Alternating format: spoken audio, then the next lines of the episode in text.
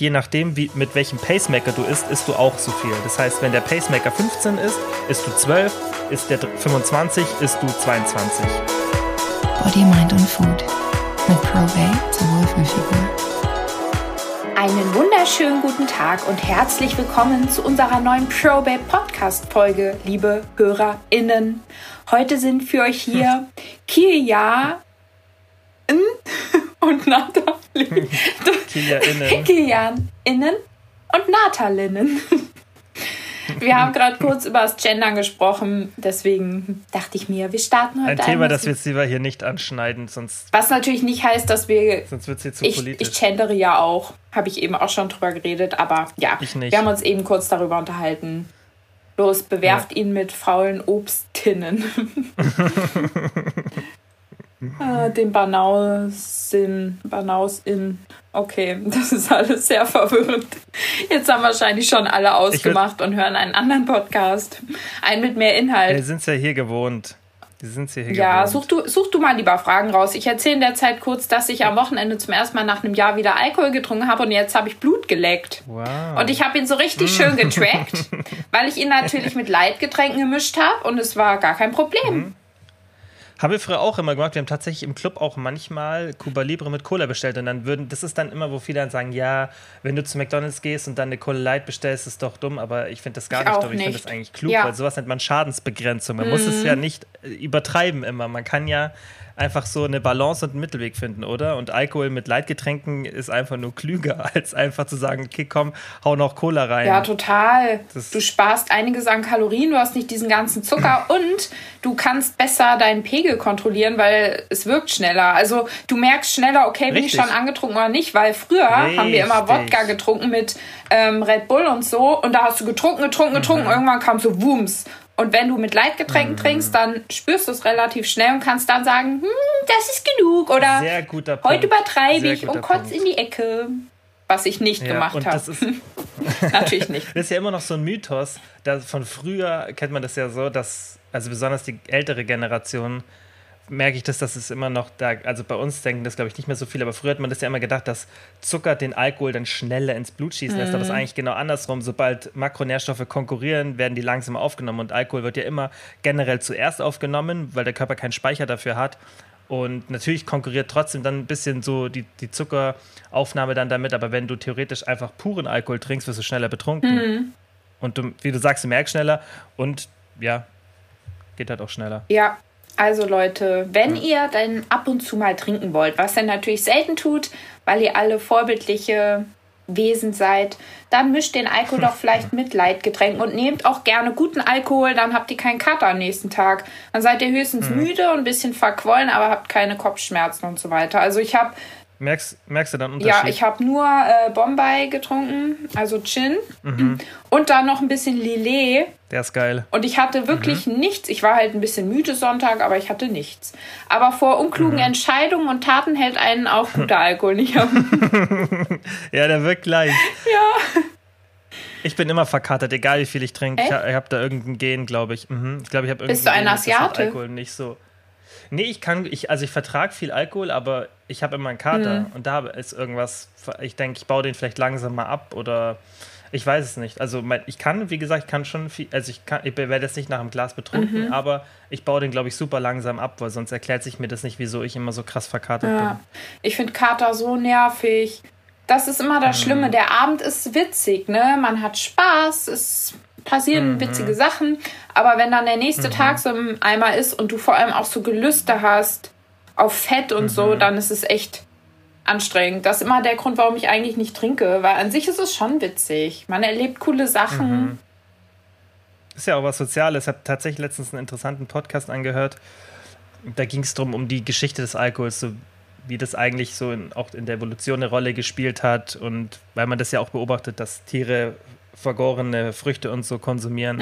Und dass es auch immer einen sozialen Aspekt hatte, dass da, also dass es schon auch einen Platz hat, halt in Maßen. Nicht dieses Saufen sozusagen, sondern halt weil du dann, du, du bist, du bist halt entspannter, bist lockerer, ähm, du kannst mehr Vertrauen aufbauen und so. Also es ist schon ganz interessant, aber Mehr Vertrauen Ähm, aufbauen. ist es- mit, mit fremden Männern mitgehen. es ist natürlich ein Unterschied, wie viel man trinkt. Ja, das stimmt. Ja, ja. ja. Ähm, und, und auch was Interessantes, auch dass das genetisch bedingt ist, ob man Risiko hat, an Alkoholismus zu erkranken oder nicht. Echt? Das ist auch super interessant, mhm, dass es tatsächlich ähm, super genetisch bedingt ist. Aha, aber ist das nicht generell mit so Süchten so? Ich glaube schon, aber bei Alkohol ist tatsächlich so, dass manche ein Gen haben, die einfach dann theoretisch eigentlich gar keinen Alkohol anfassen sollten. Oh je. Das finde ich auch schlimm. Ich also, wenn ich. Ja. Bei uns hier, ich meine, ich wohne in einer kleinen Stadt, ne, aber selbst hier, was da vor Rewe für Menschen sitzen, mir tut das immer richtig leid. Mhm. Das ist richtig ja. schlimm. Äh, Alkoholismus ist übel. Mhm. Auf jeden Fall. Ähm, keine schöne Sucht. Naja. Was ist okay, denn eine schöne dann, Sucht? Ähm, Gibt es eine Sucht, die schön ist? Mm. Hm. Ja, ich meine, Koffeinsucht ist jetzt vielleicht die harmloseste, die mir jetzt spontan einfällt. Hm. Die keine wirklich negativen Folgen hat, die eher positive hat. Also ich bin auch anfällig für Süchte. Ja? Ja, ich hatte schon Esssucht, Schrittesucht. Hm, ja, ich habe Sucht nach Menschen, Liebe. Oh. Und Schmerz auch. Es ist ein hm. Kreislauf. Oh, bevor es jetzt hier zu emotional wird, würde ich sagen, wir fangen mit der ersten Frage ja, an. Ich höre. ähm, das passt vielleicht jetzt auch gerade ganz gut. Und zwar, wie halte ich mich beim Essen zurück, in Klammern besonders bei Freunden? Hm. Hast du da Tricks? Du hast ja da Erfahrung. Also, ich sage ja generell immer, ähm, dass man sich da schon eingliedern sollte und jetzt nicht total verzichten, und dann ähm, kann ich so ein bisschen dran denken, wie ich das dann meistens auch so bei All You Can Eat oder ähnlichem gemacht habe. Ähm, ich habe halt irgendwie was gegessen, eine bestimmte Anzahl an Portionen und irgendwann, das klingt dann so doof, habe ich immer einfach meinen Teller weggestellt, das Besteck draufgelegt, eine Serviette draufgelegt und fertig und habe es weggestellt. Und wenn ich zum Beispiel auch so irgendwo war, wo es dann ähm, Snacks gab, wobei ich das ja meistens vor dem meinem essgestörten Hintergrund gemacht habe, dass ich einfach generell nichts essen wollte, habe ich halt dann immer geschaut, dass ich viel trinke und Kaugummi kaue. Aber äh, mhm. für Leute, die ähm, jetzt keine Essstörung haben, sondern einfach eine Diät durchhalten wollen, ist es ja eigentlich ein guter Tipp dass man sagt, trink ja. ausreichend, schieb dir vielleicht ein Kaugummi im Mund, wenn es um so Snacks geht, dass du da nicht die ganze Zeit irgendwas snackst oder bring selber Snacks mit und mach irgendwie Rohkost oder so, wenn ihr so einen Filmeabend macht und ähm, es da viele Süßigkeiten gibt, warum nicht einfach Möhren oder so knabbern mit Dip. Und ja, das sind eigentlich schon die recht gute Tipps, wie ich finde. Ja, Snacks mitbringen, finde ich, ist ein Tipp, den man viel zu selten bei sowas gibt, weil es ist ja niemand böse, wenn du was mitbringst, mhm. besonders wenn es gute Freunde sind. Und vielleicht muss man da auch immer so den Mittelweg finden und das dann nicht zu healthy machen. Weißt so wie du sagst, halt irgendwie so mit Dips dann noch oder man findet ja irgendwas oder, oder man, man backt irgendwas, das einfach kalorienärmer ist. Das gebe ich auch oft im Coaching als Tipp, wenn man irgendwo eingeladen ist auf einen Geburtstag und dann denkt, oh Gott, ähm, jetzt esse ich da schon abends dann mit und dann kommt dann noch irgendwie ein Nachtisch und so, dann kann man ja auch einfach einen Nachtisch machen, aber dann halt nicht übertreiben, weil es hat, denke ich, von den meisten Leuten, die jetzt da nicht so den Fokus drauf legen und man kann ja niemanden da sofort zwingen oder überreden, die haben jetzt vielleicht nicht so Bock auf so ein ähm, so einen ultrakalorienarmen Kuchen oder so, ja, und dann vielleicht einfach einen Mittelweg finden, einfach was kalorienreduziertes machen, ja. was allen anderen schmeckt, was kaum einem auffällt, wo du aber dann sagen kannst, hey, ich, ich weiß ungefähr, wie viel Kalorien das auch hat oder ich kann dann auch ein bisschen mehr davon essen.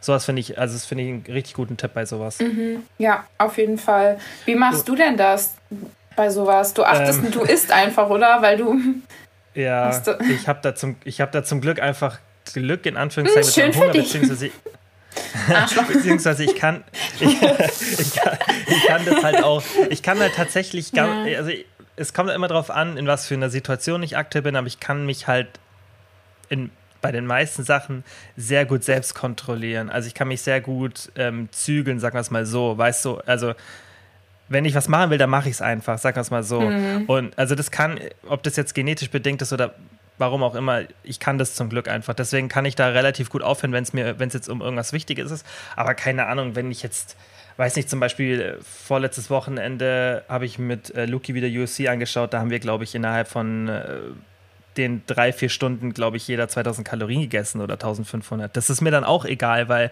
das ist nicht jeder Tag und ich weiß dann eh, ich esse abends dann deutlich weniger, weil ich einfach nicht so viel Hunger mm. habe. Und da muss man halt auch so, so einen Mittelweg finden. Ähm, Was natürlich auch noch richtig gut ist für die meisten, das mache ich jetzt nicht, weil ich es nicht brauche, aber es wäre zum Beispiel ein Tipp für jemanden, der mit mir zusammen essen geht, sich neben mich zu setzen, weil ich esse ultra langsam, weil ich mir das halt irgendwann mal angewöhnt habe, dass ich Aber so langsam kaue. als wir einst zusammen Sushi essen waren, hast du mit mir gefressen, als gäbe es keinen Morgen. Als wären wir in den USA Ja. bei einem Hotdog-Wettbewerb. Aber soweit ich weiß, war das in der Zeit, wo ich vom Körperfettanteil so krass niedrig war. Da war ich, glaube ich, richtig lean. Und da habe ich dann schon ein anderes Essverhalten. Da war, also ich meine, da war in der Zeit, da war ich halt super lean, so auf sieben oder acht Prozent. Also wirklich, dass ich fast gar nicht mehr tiefer gehen kann. Wenn ich das jetzt Okay. machen würde, da würde ich nicht so viel essen können, weil mein Hunger sich da reguliert. Aber das macht auf jeden Fall Sinn. Und da gibt es auch Studien zu von Brian Wenzig, super interessante Untersuchungen, dass je nachdem, bei welcher Person du sitzt und welches Esstempo die Person hat, dass du dich demnach anpasst. Und die haben das mehrmals versucht, in verschiedenen Situationen zu simulieren, in, in einem Testrestaurant, aber auch in so Besprechungsräumen, wo die Leute, die haben so, die hatten einen Pacemaker. Das heißt, eine Person, die stand eine Schüssel Nüsse da und die, die Person, dieser Pacemaker, war in die Studie eingeweiht und die hatte die Aufgabe, die Person, dann einmal, okay, du isst jetzt 15 Nüsse und beim nächsten Mal machst du 25. Die hatten halt ein bestimmtes Protokoll, war Randomized Control Trial, also richtig gut ähm, von der Studienstruktur. Und da haben die gesehen, dass tatsächlich das so krass korreliert, je nachdem, wie, mit welchem Pacemaker du isst, isst du auch so viel. Das heißt, wenn der Pacemaker 15 ist, isst du 12, ist der 25, isst du 22. Verstehst? Das heißt, du passt dich an, an diese Person an und das ist so krass, dass da tatsächlich so ein Zusammenhang besteht, weil das klingt schon ein bisschen random und das hat man auch in anderen Szenarien untersucht, auch umso mehr Leute am Tisch sitzen, desto mehr isst du, weil das halt auch vermutlich was Soziales ist. Deswegen macht es halt Sinn, dass du dich, wenn man diesen Pacemaker betrachtet, dich neben die Person sitzt, die sehr langsam ist. Und du kennst sicherlich aus deinem Freundeskreis dann eine Person, die einfach immer weniger ist als alle anderen oder auch vielleicht relativ langsam ist, dann setzt dich halt in die Nähe von der Person. Das hilft das hilft tatsächlich. Und da kann man dann schon, wenn man jetzt auf so einer Party ist oder so, zumindest beim Essen versuchen. Das ist wie mit dem Alkohol auch. Guck mal, wenn du mit Leuten, mit deinen Freunden zusammentrinkst und du hast da eine Person, die die ganze Zeit am Trinken ist, dann trinkst du genau in der Pace von der. Wenn aber alle an dem Abend so langsamer trinken, dann trinkst du auch langsamer. Und das darf man nicht unterschätzen, den Effekt. Und dann muss man sich halt da zu den richtigen Personen in dem Moment begeben, wenn man jetzt isst. Man isst ja nicht den ganzen Abend. Und dann kann man ja auch sich mit anderen danach noch unterhalten. Aber hier würde ich jetzt einbringen, dass man das nicht verallgemeinern kann. Ich esse nämlich immer so schnell, dass ich immer vor allen anderen fertig bin. Und dann essen die noch und ich bin schon eine halbe Stunde fertig. Ja, genau. ich Aber, kann wenn, aber wenn, sich jetzt, anpassen. wenn sich jetzt jemand neben dich setzen würde, Mhm. dann würde die vermutlich mehr essen, als wenn sie neben mir sitzen würde, die Person. Okay, Weil du schneller isst und dadurch das Tempo von der anderen Person beeinflusst. okay. Ja. Und deswegen kann man das auf jeden Fall, wie gesagt, das klappt ja auch nicht immer. Wie du schon sagst, das funktioniert sicherlich auch nicht bei jeder Person, aber sowas ist ja immer eine Tendenz und das Mhm. kann man ja dann auch nutzen. Das ist wohl wahr. Ja. Und wichtig auch, vielleicht einfach so einen Mittelweg finden, dass man auch, wenn man dann bei Freunden ist, das auch genießen kann, aber halt nicht übertreibt einfach. Und ähm, dass vielleicht auch dieses Phänomen, dass richtig viele zunehmen, wenn sie irgendwie in einer Beziehung sind. Weil sie immer sagen, ja, mein Freund wollte da noch das und das Mhm. Ganz essen, das und das. Dann essen die Ganz alle mit. Bei meiner Mutter und ihrem Freund ist das auch immer so. Meine Mutter will Mhm. seit 20 Jahren abnehmen, ne? Wirklich. Mhm. Seit 20 Jahren erzählt sie, dass sie gerne etwas abnehmen will, weil, weil meine Mutter hat ein bisschen Übergewicht. Und dann schiebt sie es immer auf ihren Freund. Der wäre schuld, der Mhm. würde abends Süßigkeiten und so essen wollen. Und er würde dies und das essen. Und ich denke immer so, ist doch dann was anderes. Mhm. Wer sagt dir, dass du da mitessen musst? Ja, Ja, also ich aber- denke, ich, ich denke, es sind zwei Sachen. Erstmal, dass du halt keine, du bist ja nicht mehr darauf angewiesen, einen neuen Partner zu finden. Das heißt, wie du aussiehst, ist dann nicht mehr so relevant, wenn man es jetzt rein bi- evolutionsbiologisch betrachtet. Und zweites halt das tatsächlich. Aber das berichten ganz viele, dass das so ist, dass Mhm. man halt dann gemeinsam mehr isst. Also das glaube ich schon auch, dass es eine Rolle spielt. Ja. Ach ja. Okay. Mm. Das finde ich auch interessant. Wie viele Sätze und Übungen in einem Workout sind sinnvoll? Wie machst du es aktuell? Von wie viel Übung? Äh, kann- kannst du vielleicht mal ungefähr erklären, wie du aktuell trainierst? Also, ähm, ich habe mir da irgendwann mal so eine komische Zahl festgelegt, dass ich beim Unterkörpertraining immer gucke, dass ich insgesamt auf 120 Wiederholungen komme. Und darauf splitte ich meine Übung auf. Ich weiß gar nicht, wie ich darauf mal gekommen bin, aber ich zähle immer im Kopf mit, dass ich letztlich mit ähm, vier, vier bis fünf Übungen auf 120 Wiederholungen komme. Und ich versuche halt ähm, hau hauptsächlich äh, im Wiederholungsbereich von so fünf bis acht zu sein, aber sowas wie Beinbeuger oder Beinstrecker, da habe ich dann auch mal zehn. Aber so mache ich das. Ich weiß nicht, wie sinnvoll das ist, aber. Mhm. Also, wenn man so die Wissenschaft anschaut, dann gibt es ja einiges dazu und sich so den, den ganzen, ähm, das Fazit daraus sozusagen zieht, dann kann man empfehlen, dass man für den Unterkörper so 15 bis 20 Sätze pro Woche machen sollte Mhm. und für den Oberkörper so 10 bis 15. Auch je nachdem, wie erfahren du halt bist.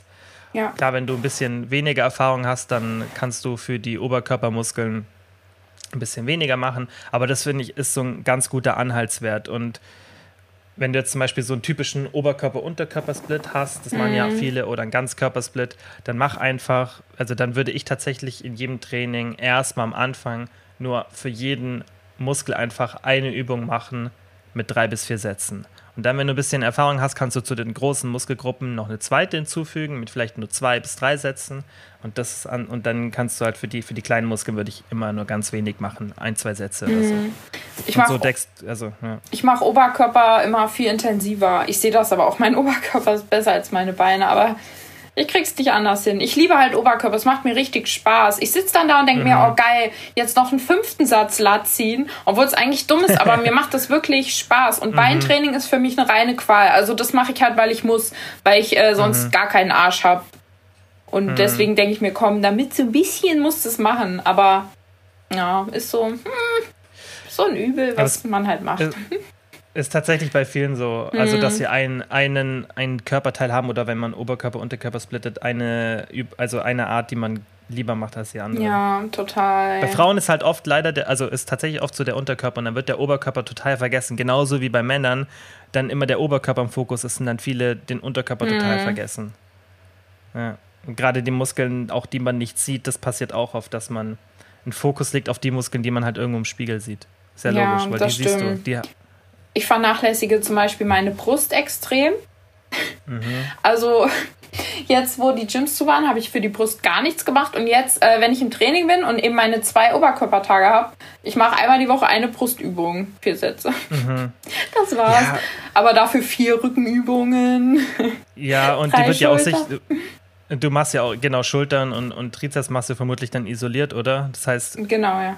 Genau, weil viel, das muss man ja auch beachten beim Brusttraining, wird ja auch viel von, den, von der anderen Muskulatur mittrainiert. Mhm. Und dann rein die, also wenn man halt sagt, okay, das ist jetzt von mir nicht so ein präferierter Bereich, dann kann man da auch sagen, hey, ich mache nur eine Übung pro Woche. Also, Ja, ich denke mir, meine nichts dagegen. Brustmuskeln, also ich habe halt einfach Brüste und irgendwie interessiert. Ob darunter jetzt Muskeln sind, das so, das ist dieses doofe Denken. Ich denke mir, dann sieht man eh nicht. mm, ja, ist ja tatsächlich so. Also viel Muskulatur. Mein, das kommt ja auch mal drauf an, wie viel Muskulatur du dann da noch aufbauen willst. Für die Disbalance finde ich es halt wichtig, dass man zumindest jede Muskelgruppe mindestens einmal so beansprucht in der Woche, wenn du sie gar nicht beanspruchst. Weil das ist halt nicht so sinnvoll, wenn du jetzt zum Beispiel auch als Frau sagst, hey, so, ich habe Angst, irgendwie einen breiten Rücken zu kriegen, deswegen mal jetzt gar keine einzige Rückenübung.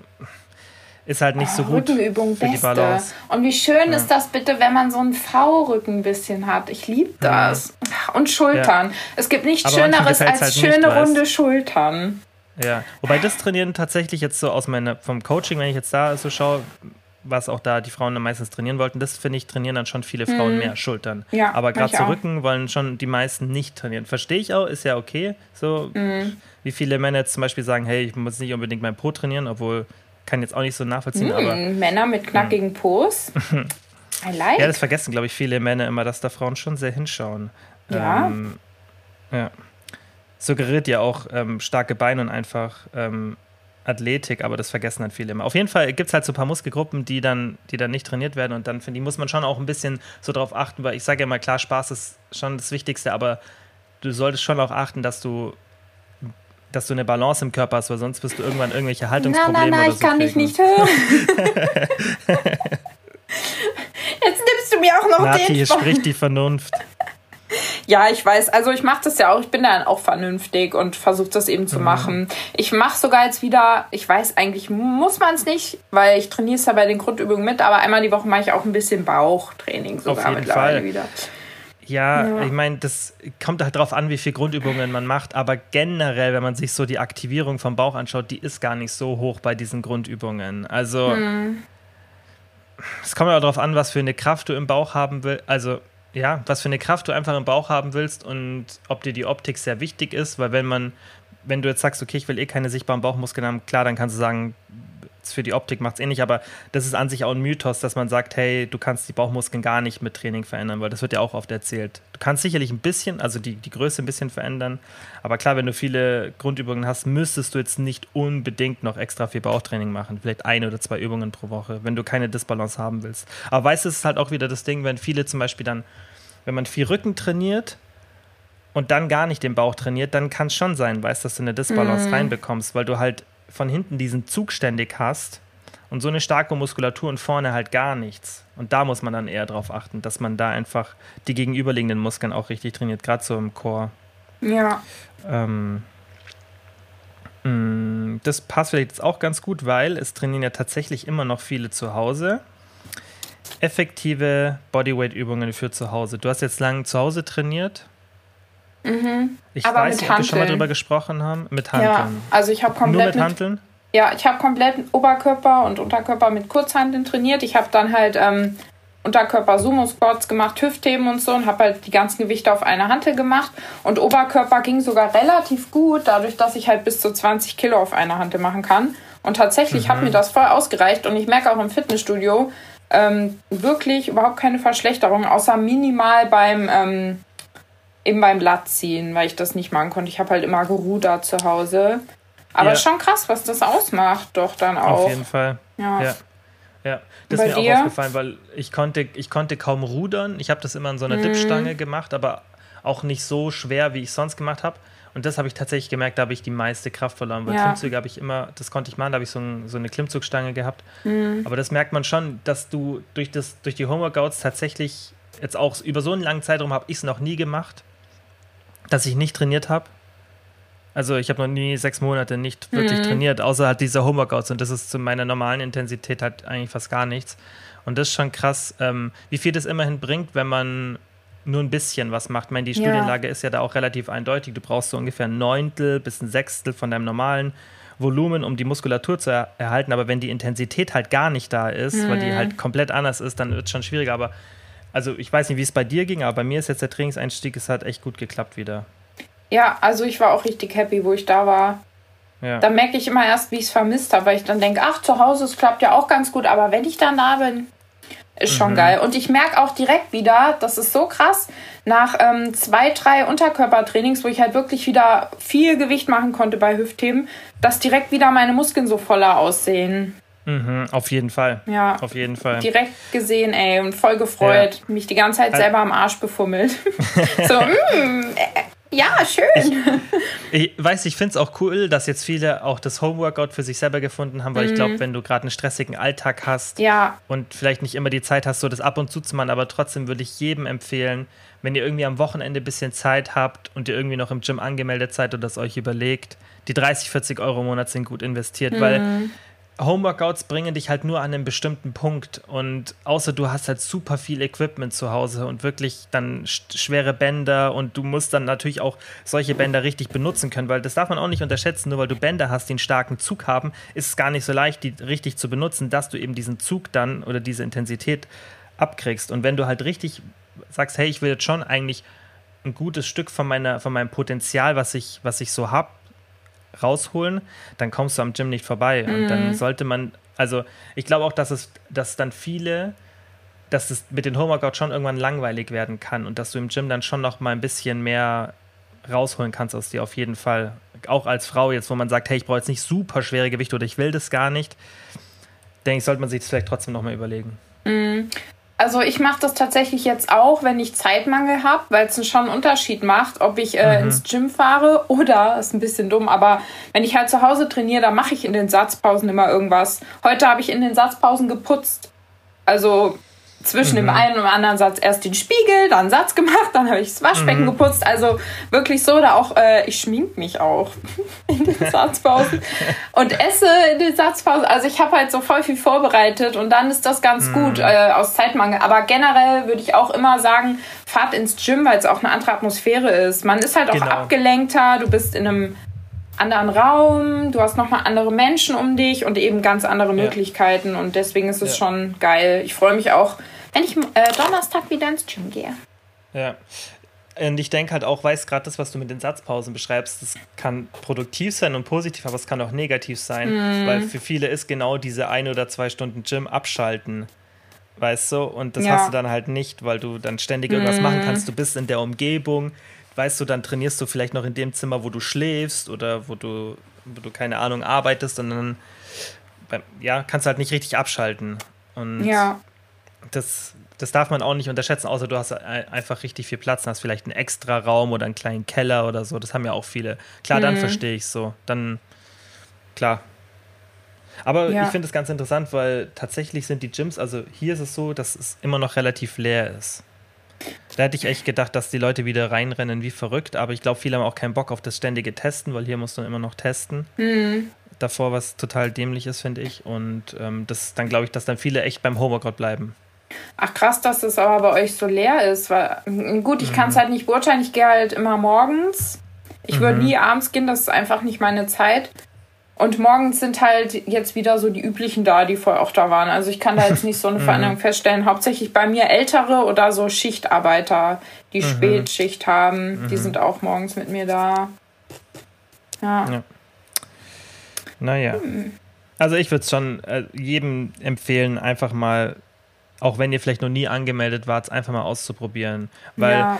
ich finde, der Vorteil vom Gym ist halt, gegenüber anderen Sportarten, dass du es alleine machen kannst und flexibel bist. Weil das fehlt mhm. ja auch bei anderen Sportarten, irgendwelche Vereinssportarten bist du dann. Das war damals bei mir der Grund, wieso ich angefangen habe mit dem Gym. Und das, das glaube ich, kann dir schon viel helfen. Und man unterschätzt, also man sollte nicht unterschätzen, wie viel das, was für Auswirkungen das auf den Körper hat, regelmäßig und intensiv zu trainieren. Und das ist mhm. auch noch so ein Thema, über das ich in Zukunft ein bisschen öfter sprechen will, die Art der Intensität, weil du kannst drei, vier Jahre lang trainieren und komplett anders aussehen je nachdem, wie du trainierst. Und viele vergessen manchmal auch, was man für eine Intensität aufbauen muss, aber auch kann, wenn man, wenn man halt dran arbeitet und was es für, eine, für Auswirkungen auf den Körper hat. Und das sind halt so Sachen, die du eigentlich nur mit dem Gym erreichst, weil zu Hause ja. mit ein paar Bändern wird das halt nicht klappen. Außer du hast halt nur ein bestimmtes Ziel, ja, aber wenn du jetzt sagst, hey, ich will wirklich das Maximum bei mir rausholen, so an Muskulatur auch, dann wird es halt schwierig ohne Gym. Mhm. ja. Also ich muss sagen, ich liebe einfach Krafttraining, weil also manche sagen ja, es langweilt sie, weil es so immer das Gleiche ist, aber gerade das lieb ich. Es ist immer mhm. das Gleiche, ähm, aber trotzdem kannst du dich da eben weiterentwickeln. Also es gibt so keine Überraschungen, weißt du?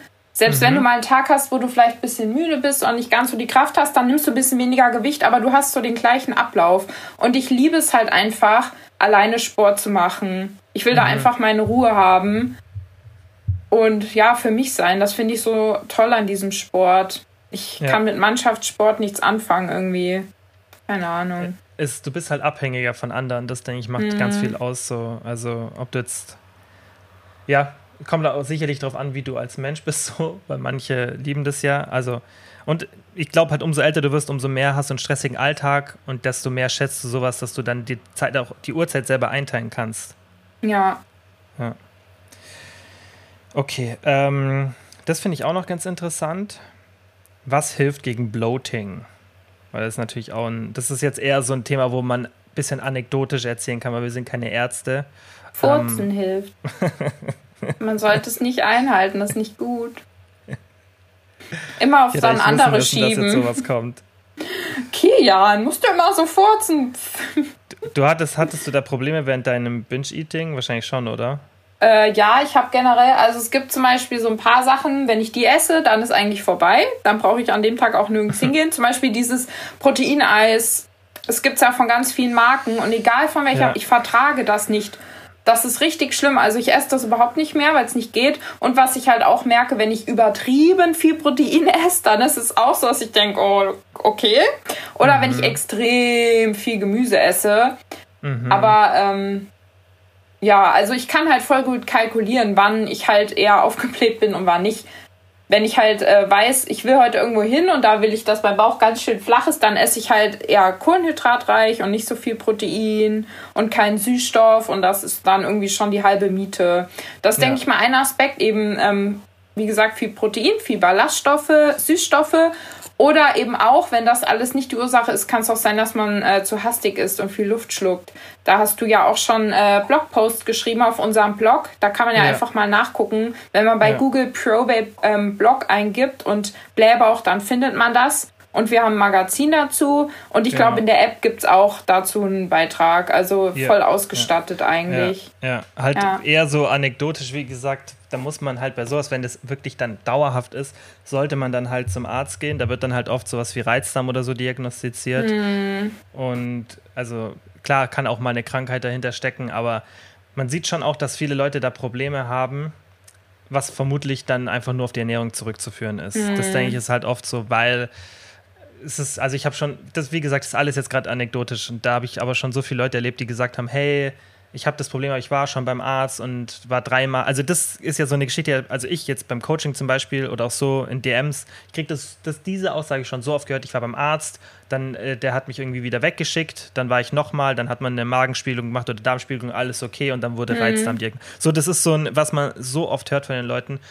Und oft ist es dann irgendwas, wo man dann irgendwas aus der Ernährung rausnimmt oder irgendwas integriert, was dann das Problem löst. Jetzt, wie gesagt, ja. rein, rein anekdotisch. Mhm. Und da denke ich, sollte man schon einfach mal ein bisschen auch drauf achten und vielleicht auch mal, wie du jetzt so sagst, einfach schauen, okay, bei was passiert es denn? Was natürlich auch immer interessant ist, ja. ist so eine Ausschlussdiät zu machen. Das wird auch, glaube ich, in der äh, von Ärzten tatsächlich relativ oft empfohlen, dass man einfach, also in den USA man ist auf jeden Fall oft, dass man sagt, hey, ich nehme jetzt, ich habe jetzt irgendwie acht Wochen und in der ersten Woche nehme ich jetzt alle Milchprodukte raus.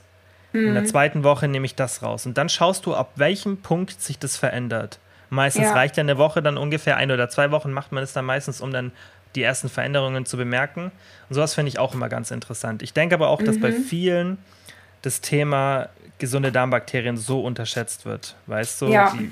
die, du kriegst so oft irgendwelche Antibiotika, in deinem Leben verabreicht und es kann sein, dass sich tatsächlich von einer Antibiotikagabe dein Darm nicht wieder erholt bis zum mhm. alten Zeitpunkt. Natürlich ist es dann nicht sofort irgendwie, dass du dann dadurch ultra krass eine Veränderung merkst, aber es ist tatsächlich so, dass Antibiotika extreme Auswirkungen auf die Darmbakterien hat und du das danach nicht wieder gezielt zu pushen, führt halt dazu, dass das Problem immer bleibt und ähm, da vielleicht einfach mal drauf achten, ein paar fermentierte Lebensmittel essen, jetzt auch nicht unbedingt die aus dem Supermarkt. Also klar kann man Kefir und so kaufen, aber wenn man es halt eigentlich richtig, richtig machen will und da arge Probleme hat, dann sollte man die am besten selber machen, weil dann hast du noch mal mhm. weniger, ähm, noch mal weniger sterile Lebensmittel, die einfach tatsächlich noch aktive Mikroben haben. Es gibt aber natürlich auch so ein paar Supplemente, die man mal probieren kann, ist aber an sich auch schwierig, da irgendwas zu empfehlen, weil es da auch nicht so viel Forschung gibt. Aber denk, denke, fermentierte Lebensmittel selber zu machen, ist auch nicht so aufwendig. Also Joghurt oder so, das habe ich ja schon oft gesagt. Und halt auch ballaststoffreich essen, weil das ist halt auch für, für den Magen super wichtig. Und das ja. führt, klar, am Anfang kann es dazu führen, dass du eher dann am Anfang aufgebläht bist, aber da muss sich halt auch dein Magen einfach dran gewöhnen, weil das ist auch ganz interessant, das wissen auch viele nicht, dass die Art der Ernährung komplett deine Darmbakterien beeinflusst. Das heißt, jeder Mensch mhm. hat andere Darmbakterien und zum Beispiel, wenn du jetzt nach Japan gehen würdest oder in irgendein Land, wo man sich komplett anders ernährt, dann sieht man auch, dass die Menschen ganz, ganz andere Darmbakterien haben, weil die andere Lebensmittel seit Kindesalter bekommen. Und mhm. das bedeutet, dass du jetzt nicht nur fermentierte Lebensmittel benötigst, sondern du brauchst auch die richtige Ernährung, gerade ballaststoffreich, um dann eben diese Darmbakterien in eine größere Population zu bringen und das wirkt sich dann natürlich auch positiv aus. Und da mhm. ist halt aktuell noch schwierig, irgendwas zu sagen, weil die Forschung ist jetzt gerade noch am Laufen, aber es gibt immer und immer und immer und immer mehr ähm, Forschung dazu. Und das, also ich finde das Thema super spannend, aber leider ist es halt noch so ein bisschen in den, in den Kindesschuhen, weil man noch nicht richtig weiß, was jetzt da die Auslöser sind und es halt auch super komplex ist. Mm, ich glaube, ähm was auch manchmal eine Ursache sein kann, was man auch gut untersuchen kann, ist auch so Pilze, ne? dass man irgendwie so Pilze im Darm hat oder so. Ja, auf jeden Fall kann man mal machen, aber das ist halt auch wahrscheinlich wieder so eine Sondersituation. Wie gesagt, mhm. da muss halt mhm. dann auch ein Arzt ähm, das mal, mal untersuchen lassen, aber wir haben ja auch viel tatsächlich im Körper, was einfach normal ist, so. Und dann, das wird ja auch oft von der Heilpraktikern, werden dann irgendwelche Sachen diagnostiziert, die einfach da hingehören, die sind halt super normal. Und dann heißt es ja irgendwie, du hast den und den Pilz oder du hast den und den Befall. Und das ist halt einfach, ja, ist halt so, das haben wir immer mit uns. Und was, was natürlich auch interessant ist, was man auch in der Forschung sieht, ist, dass die guten, umso mehr gute Darmbakterien hast, desto weniger Platz, mhm. auch physischer Platz ist tatsächlich für die schlechten Darmbakterien ja. da. Und Deswegen sollte ja, das muss das ja alles im Gleichgewicht sein. Also man richtig. hat ja von Grund auf ähm, sowieso Bakterien und Pilze und die ja. müssen ja irgendwie so im Einklang sein. Und wenn ja. eins zu viel da ist, dann ist es halt nicht gut. Ja. Das kennen die Frauen wahrscheinlich von anderen Situationen, was ja auch oft mit Antibiotikum einhergeht. Ja. Genau. Und deswegen da vielleicht einfach noch mal ein bisschen informieren. Ähm, wie gesagt, das ist halt super, ähm, super komplexes Thema und Immer erstmal ja. zum Arzt gehen und dann einfach, ich denke, so eine Ausschlussdiät ist auf jeden Fall so mal die, die erste Idee, weil es gibt einfach auch manchmal Sachen, auf die reagiert man nicht so gut. Und dann mhm. hilft es halt oft, wenn man das rausnimmt. Ja. ja. Aber bei sowas, bitte geht immer zum Arzt und versucht dann nicht auf Instagram oder auch hier irgendwo da wirklich die Infos äh, rauszuziehen. Klar, wenn euch dein Arzt nicht hilft, dann verstehe ich mhm. das, aber dann vielleicht nochmal zu einem zweiten Arzt gehen. Aber bei sowas, wenn da wirklich so ein, so ein körperliches Problem ist, dann ist ja. der erste Weg zu einem qualifizierten Arzt und einfach mal abchecken lassen. Und danach weißt du ja, dass nichts ist, wenn es so ist, weißt und auch immer so Selbstdiagnosen. Ich habe mir auch schon so viel selber mhm. diagnostiziert. Ich habe sogar schon ein Antibiotikum genommen, wo ich mir selber was diagnostiziert habe. Aber ja, weil ich das halt vorher schon mal hatte und es war auch mhm. das. Also ich habe es halt mhm. gemerkt, aber einfach selber verordnet und besorgt. Ja, ich sage jetzt Das ist auf jeden Fall nicht so zu empfehlen. nee.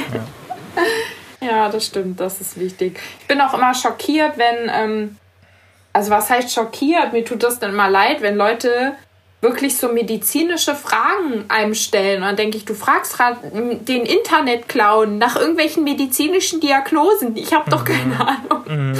von liegt, irgendwas. Liegt aber vielleicht auch immer noch an dieser Barriere zu Ärzten, weil es ja teilweise ja. Wochen dauert, dann irgendwo bei einem Facharzt einen Termin zu bekommen oder Monate. Also es gibt ja teilweise, keine Ahnung, so typische Hautarztpraxen, wo du dann nur sagst, hey, ich will irgendwie mal, dass man meine Leberflecke durchcheckt. Ja, wir haben in vier Monaten den nächsten Termin. So, what the äh, fuck? Vier Monate? Ein Jahr, Mann. Also ja. ganz ehrlich, ich habe dieses Hautscreening zwei, dreimal gemacht und dann hatte ich einmal einen Termin gemacht, der war dann ein Jahr später, dann habe ich den vergessen. Und dann war es mir so unangenehm, dass ich nie wieder angerufen habe. Stell mal vor, du hast äh, Hautkrebs. Ja, in einem Jahr können sie kommen. Bis dahin hat es mich dahin gerafft. Also, mhm. keine Ahnung. Ja. Ist echt verrückt. Ja. Naja, okay. Ähm, ich würde sagen, wir sind durch mit den Fragen für heute, oder? Ja, ich denke ja. auch. Genug Dann für heute.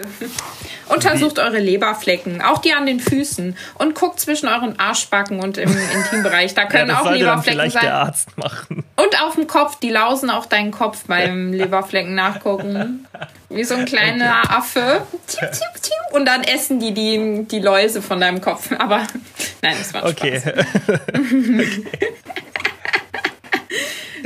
Schöner Schluss, Nati. Schöner Schluss. Ja, ich weiß. Wie okay. immer. Ähm, Und wascht euch vorher die Füße, wenn ihr zum Hautarzt geht. Ja, das Der sollte man auch machen, wenn man nicht zum Arzt geht, vielleicht. Ach. Ach.